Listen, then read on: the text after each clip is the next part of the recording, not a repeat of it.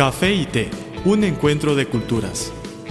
Café y té, un encuentro de culturas.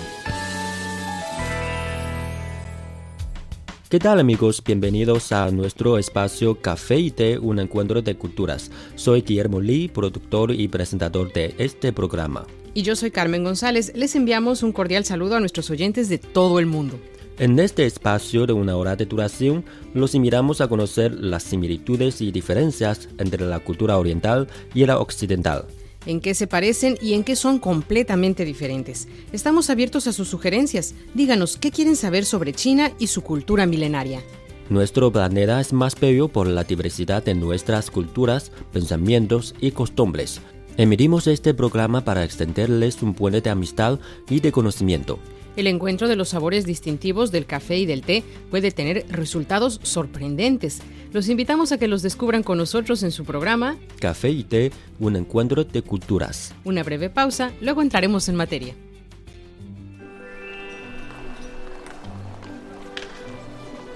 Había una vez una taza de café que rondaba sola por la barra de un restaurante.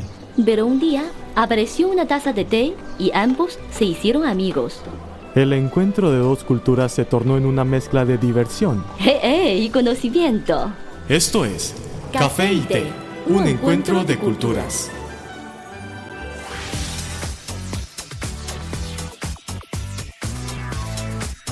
Visítenos en nuestro sitio web espanol.cri.cn.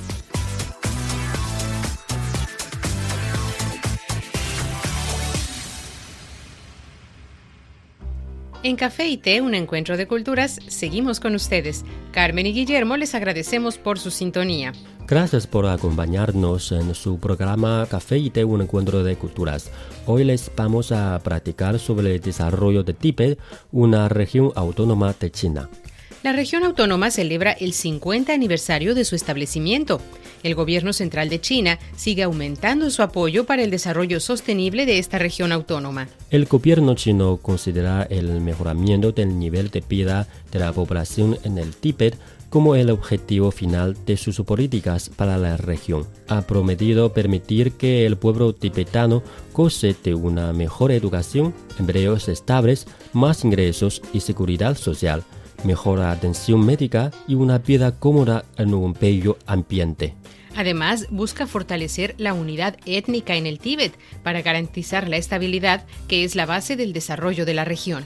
En una reunión del Buró Político del Comité Central del Partido Comunista de China, realizada en julio de este año, se determinó que el gobierno dará prioridad a la unidad étnica luchará contra el secesionismo y promoverá los intercambios y prosperidad entre diferentes grupos étnicos en el Tíbet. El presidente chino Xi Jinping también advirtió a las autoridades locales no desarrollar la economía tibetana a costa del ambiente natural de la región. La pérdida por la degradación ambiental supera por mucho las ganancias económicas en el Tíbet, dijo Xi. Además, el gobierno central ofreció políticas preferenciales en la región para estimular su desarrollo social y económico. La región autónoma del Tíbet es la primera en China en recibir educación gratuita por 15 años, de la primaria a la preparatoria.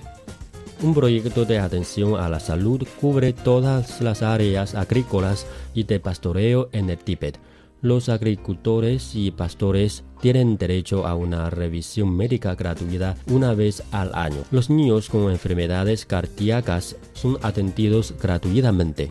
La red de electricidad en la región ha mejorado y se integró a la red de otras partes de China para garantizar un adecuado suministro en época de invierno. 70% de los ingresos fiscales de la región autónoma se destinan para mejorar el sustento de las personas.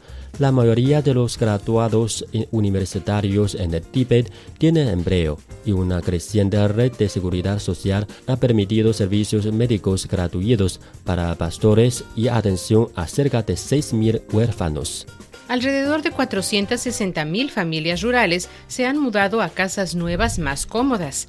El uso de un sistema central de calefacción en Lhasa ha dado fin a la primitiva práctica de calentarse quemando estiércol de ganado que prevaleció por generaciones. Bueno amigos, dejamos reposar un poco el diálogo y luego continuamos. Les propongo una canción, esperamos que les guste. El café es una de las bebidas más populares de Occidente. El té es la bebida tradicional de Asia. En la actualidad, podemos degustar en un mismo lugar de sus distintivos sabores. Así como el café y el té, las culturas de Occidente y Oriente tienen sus similitudes y diferencias. En nuestro programa podrá conocer algunos aspectos interesantes que estimularán sus conocimientos. Esto es Café y Té, un encuentro de culturas.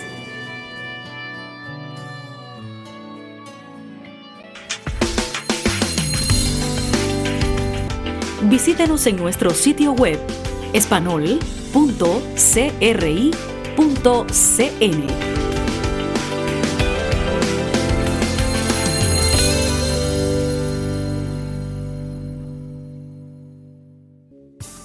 Un gran saludo para todos los amigos que nos sintonizan a esta hora. Soy Guillermo Lee, conmigo se encuentra mi colega Carmen González. Hola Guillermo, ¿qué tal queridos oyentes de Café y Té? Un encuentro de culturas. De las similitudes y diferencias entre nuestras culturas, de sus encuentros y choques, conversamos hoy.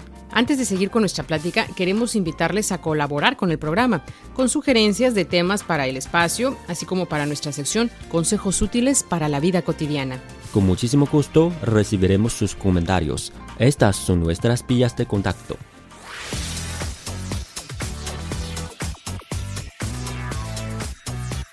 Radio Internacional de China, una ventana abierta al mundo. Nuestro correo electrónico es spa.cri.com.cn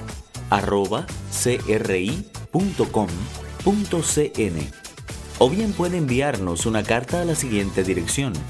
Departamento de Español, Radio Internacional de China, Avenida Shichinshan 16A, Código Postal 1040, Beijing, República Popular China.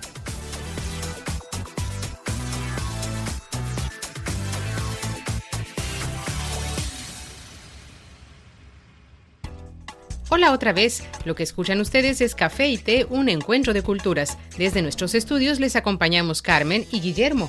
¿Qué tal amigos? Es un gran placer volver a saludarles en este espacio Café y Té, un encuentro de culturas, un programa hecho especialmente para ustedes. Continuamos con nuestro tema de hoy, el desarrollo de la región autónoma del Tíbet.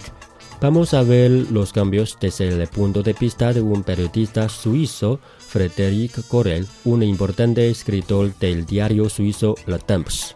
Cuando Kohler regresó otra vez al Tíbet el año pasado para realizar una visita como periodista invitado por las autoridades locales a través de la embajada china en Berna, se sorprendió al ver que Lhasa se había transformado de forma bastante increíble. La modernización es impresionante, dijo Corel, quien destacó el desarrollo de servicios como agua y electricidad, así como carreteras y trenes, especialmente en comparación con su última visita a la región hace cerca de 20 años. La primera visita de Kohler a la región autónoma del Tíbet fue a finales de los 90. En las últimas semanas, el aeropuerto de Lhasa, en el que Kohler alguna vez aterrizó, ha estado particularmente ajetreado, dado que el Tíbet celebra este septiembre sus 50 años como región autónoma. Además de las transformaciones materiales, Kohler también tuvo la oportunidad de conversar con algunos residentes locales, algo que apreció tanto a nivel profesional como personal junto con las montañas. Es cierto que todos dicen que uno se siente como si estuviera tocando el cielo. La fuerza de la naturaleza y por supuesto de la gente, que es muy directa y feliz, es increíble, dijo el periodista suizo. También mencionó la cultura, arraigada en una religión que es omnipresente.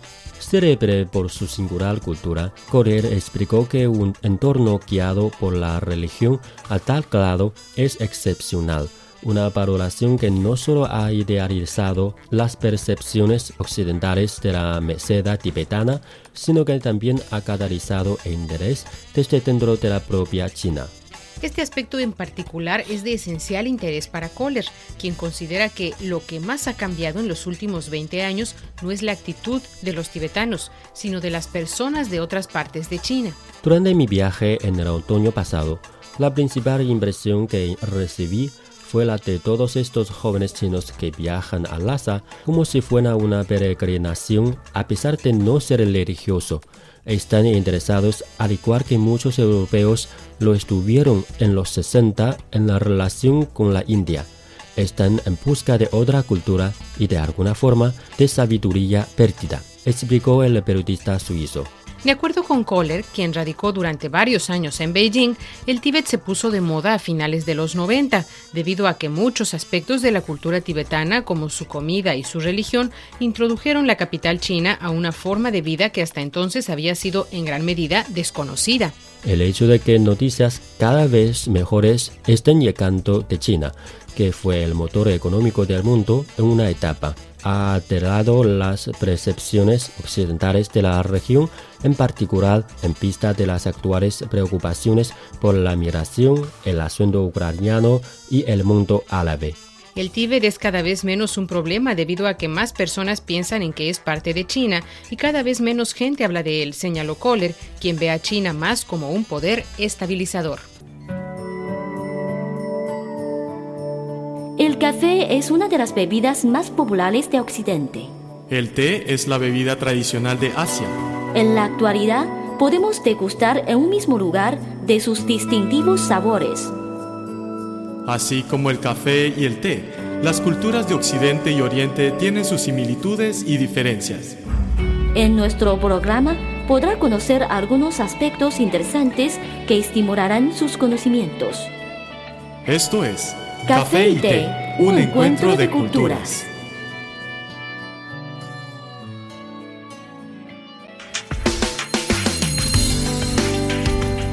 Visítenos en nuestro sitio web espanol.cri.cn.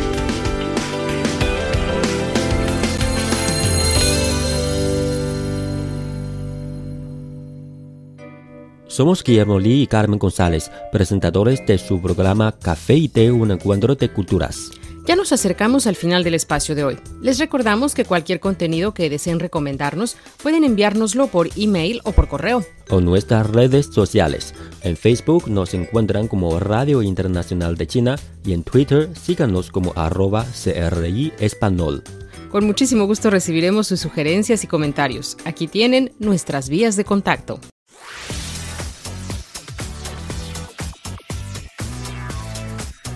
Nuestro correo electrónico es spa.cri.com.cn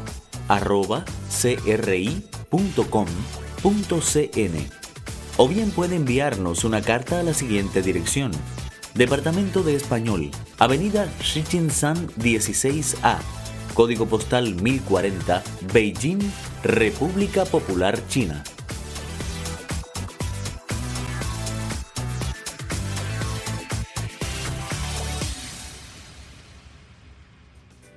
Ya saben cómo localizarnos. Por favor, siempre indiquen para café y té en el sujeto de su email o en el sobre de su carta. Aquí finaliza Café y Té, un encuentro de culturas, un programa hecho con mucho cariño para todos ustedes. Desde nuestro estudio se despide Guillermo Lee y Carmen González. Les esperamos en la próxima entrega. Hasta pronto. Chao.